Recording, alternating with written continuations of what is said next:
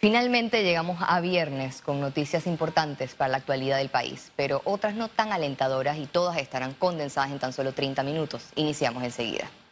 El jefe de la policía, Jorge Miranda, pidió disculpas personalmente este viernes por la violenta detención del periodista de la estrella Juan Cajar. El propio Miranda asistió al diario La Prensa La Estrella de Panamá y cara a cara en nombre de la institución pidió disculpas al periodista Cajar en el acto, el presidente del grupo periodístico La Estrella, Eduardo Quirós, mostró su molestia por el maltrato que recibió su reportero en las protestas anticorrupción de este jueves. En tanto, el director del medio impreso, Gerardo Berroa, solicitó la renuncia al director de la policía. El director reiteró que no fue así y que el lunes retirarán los cargos. Y a mi parecer, usted faltó a una orden presidencial que le mandaba directamente le mandó a dos emisarios para que liberaran a la persona y no se liberó. Entonces, yo no sé si usted en ese área del razonamiento y de hidalguía, usted le ha presentado la renuncia al presidente de la República o simplemente le ha puesto su cargo a disposición como tal, porque yo creo que eso es se debe a la sociedad panameña, a la nación panameña y el respeto a la Constitución Nacional. O sea, aquí no puede ser de que en Ancón mande más que en San Felipe. Yo eso no lo puedo tolerar. Aceptamos que puede haber habido un error de juicio al no poder identificar rápidamente la persona a la quien aplicamos fuerza. Y eso trajo como consecuencia un actuar de la policía, un actuar que tiene que sustentarse ante las autoridades y tiene que hacerse informe y tiene que tener los elementos que permitan llevar ante la autoridad, que es quien decide, y presentar para después entonces nosotros señalar, en, cuando sea oportuno, de que nosotros no tenemos nada en contra del periodista. Más temprano, el periodista de La Estrella, Cajar, se apersonó a su citación, pero por incapacidad médica de la jueza de paz no se realizó. Él contó parte de los hechos. La policía, digamos, detuvo a un periodista haciendo su trabajo, que está claramente identificado. Y aún, aunque me vieran, como efectivamente me, varios me, tiraron al suelo, me pusieron las manos en la espalda, me pusieron unos zunchos eh, y me tiraron gas, esperaremos que esto se resuelva eh, bien, sin ningún problema, y, estaremos pues esperando a ese resultado. ¿Y qué pasó este jueves en medio de las protestas? Repasemos en esta crónica los hechos que causaron toda esta polémica. Veamos. Todo inició como una protesta normal afuera de la Asamblea, que fue en aumento, en convocatoria y hasta un mensaje dejaron a un diputado en forma de gato.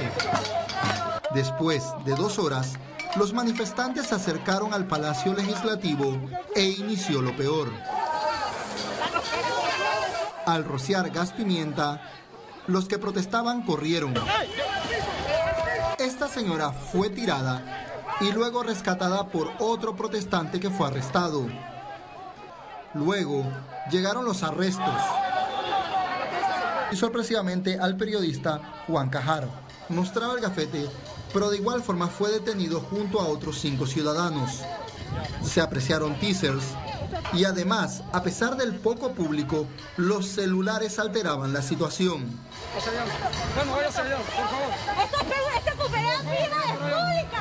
Una hora más tarde, los ánimos bajaron entre la policía y los manifestantes. Pero, 45 minutos después, todo se descontroló pues saltaron las alarmas al comprobarse que el periodista Cajar estaba en asignación periodística por su medio La Estrella de Panamá. Estábamos cubriendo la protesta debidamente identificada como La Estrella de Panamá, que la policía, sin mediar palabras, nos detuvo. Pasaron otros 45 minutos cuando el propio secretario de Comunicación del Estado, Fernán Molinos, la mano derecha del presidente Cortizo en medios, se apersonó a atender el caso. También estuvo el presidente del grupo La Estrella, Eduardo Quirós. Lo que yo vi a, un comisionado hacer que fue pedirle disculpas a, a Cajar por la forma en que lo habían tratado. Todo parecía avanzar, pero luego Cajar fue llevado a medicatura forense y citado para volver este viernes al juez de paz. Para causar más incertidumbre, un comunicado de la Policía Nacional irrumpió en escena y aseguraba que el periodista no portaba el carnet al momento de ser aprendido lo cual, como se ve en las imágenes, no corresponde a los hechos. Esto creó más cuestionamientos en las redes sociales. Y así, sobre la medianoche, el jueves terminó con múltiples dudas que se fueron perdiendo como las luces en la noche. Cambiamos de tema. La Asamblea Nacional recibe cuestionamientos por su baja productividad y falta de transparencia tras culminar la primera legislatura del segundo periodo ordinario.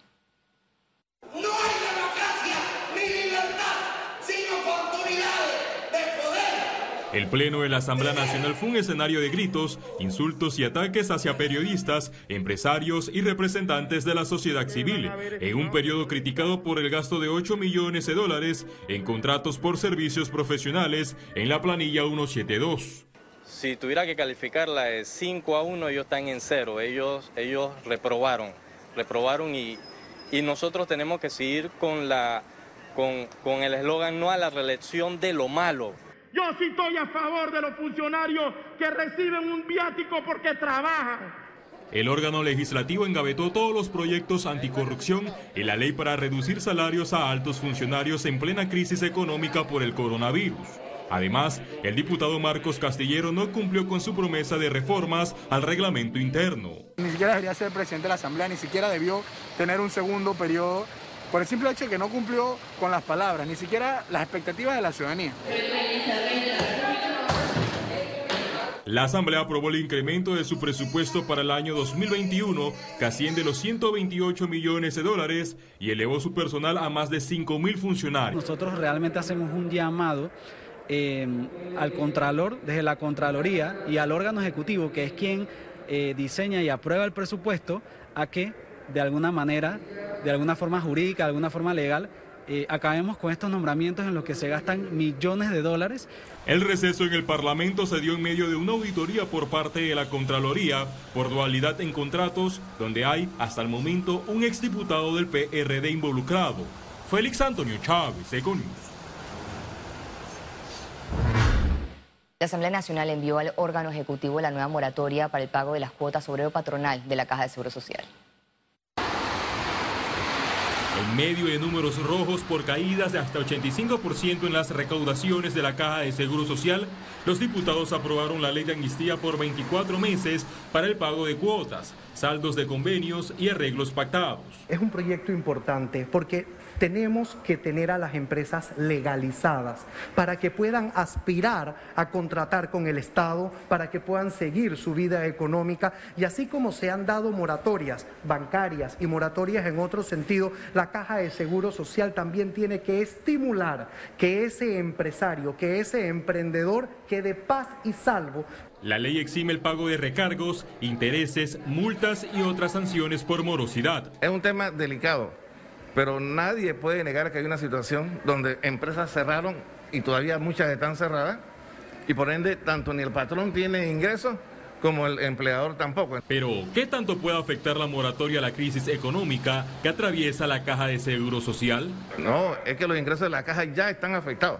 Ahora mismo, si hay una institución que está golpeada producto de la pandemia, es la caja. O sea, cuando usted tiene que cerrar las empresas por 6, 7 meses, ni, ni el empresario recibe dinero, ni el trabajador cobra salario, quien fue afectada fue directamente la caja. La ley está a la espera de la sanción o veto del presidente Laurentino Cortizo. Félix Antonio Chávez, Econius. Que los momentos que atravesaba el mundo y nuestra...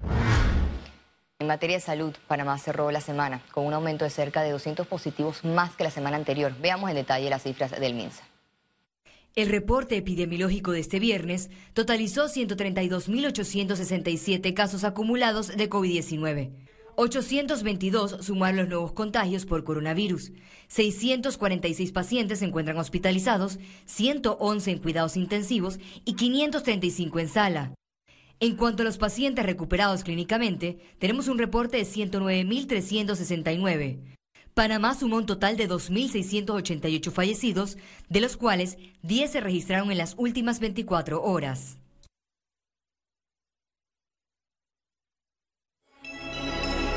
Economía.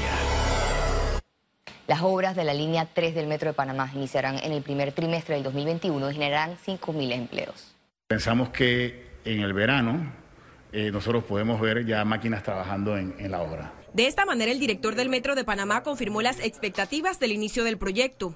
Esto tras firmar este jueves con el consorcio HPH Joint Venture el contrato para su diseño y construcción. La obra eh, se está contratando, el diseño, el, contrato original es, de 54 meses de la proyección, es probable que dure un poco más, como saben hubo un cambio eh, con el tema del cuarto puente, ahora viene un túnel eh, y en esto que también lo hemos estado trabajando, eh, lo hemos estado evaluando y es probable que esos 54 meses se extiendan unos meses más. La institución aún evalúa el precio adicional del túnel para atravesar el canal.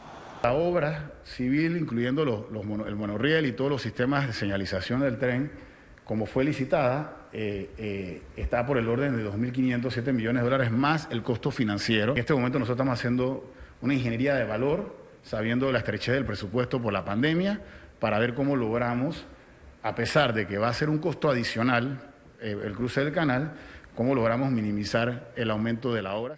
Se trata de un recorrido completo de 45 minutos a lo largo de 24.5 kilómetros, con 14 estaciones desde Albrook hasta Ciudad del Futuro en Arraiján. Ciara Morris, Econews. El Ministerio de Trabajo no evalúa extender la suspensión de contratos laborales hasta el 2021. Esta ley tiene como fecha de culminación el 31 de diciembre del 2020. La institución señaló que no contempla extender la medida hasta el próximo año, pero explicó que de llegar a considerarlo deberá accesarse al sector trabajador y empleador por medio de un diálogo tripartito. Incluso por tratarse de una legislación, ya no podrá ser modificado debido al cierre de sesiones 2020 en la Asamblea Nacional. El Ministerio de Trabajo detalló cómo debe aplicarse los recargos de pago por laborar en fiestas patrias. Los días de fiesta nacional con descanso obligatorio son el 3, 5, 10 y 28 de noviembre. El artículo 49 del Código de Trabajo establece que por elaborar estos días deben pagarse dos tiempos y medio y adicional otro día de descanso en compensación. Esto quiere decir que las personas que trabajen durante estos días se les debe pagar con un recargo del 150% la hora o la jornada de, trabajo. Esto más o menos se traduce en que si ganas 20 dólares al día, eh, ese día vas a ganar 50 dólares, porque no es que te pagan 150, sino que te pagan tu jornada más el 100%, o sea, otra jornada adicional, más la mitad de la jornada. En el caso del 4 de noviembre, es un día de trabajo regular. Que se paga sin recargos. Estamos acostumbrados a que este día, eh, usualmente en la empresa privada, se paga en tiempo por tiempo. Las personas suelen trabajar horas adicionales en las semanas anteriores para pagar las horas correspondientes al día 4 y poder irnos 3, 4 y 5 de noviembre. Sin embargo, esto es una práctica, más no está establecido en la ley. Esta norma se mantiene para trabajadores con acuerdos de modificación de jornada por pandemia. Ciara Morris, Econews. Y al regreso, internacionales. Y recuerde, si no tiene la oportunidad de vernos en pantalla, puede hacerlo en vivo desde su celular a través de una aplicación destinada a su comodidad. Es Cable Onda Go. Solo descárgala y listo.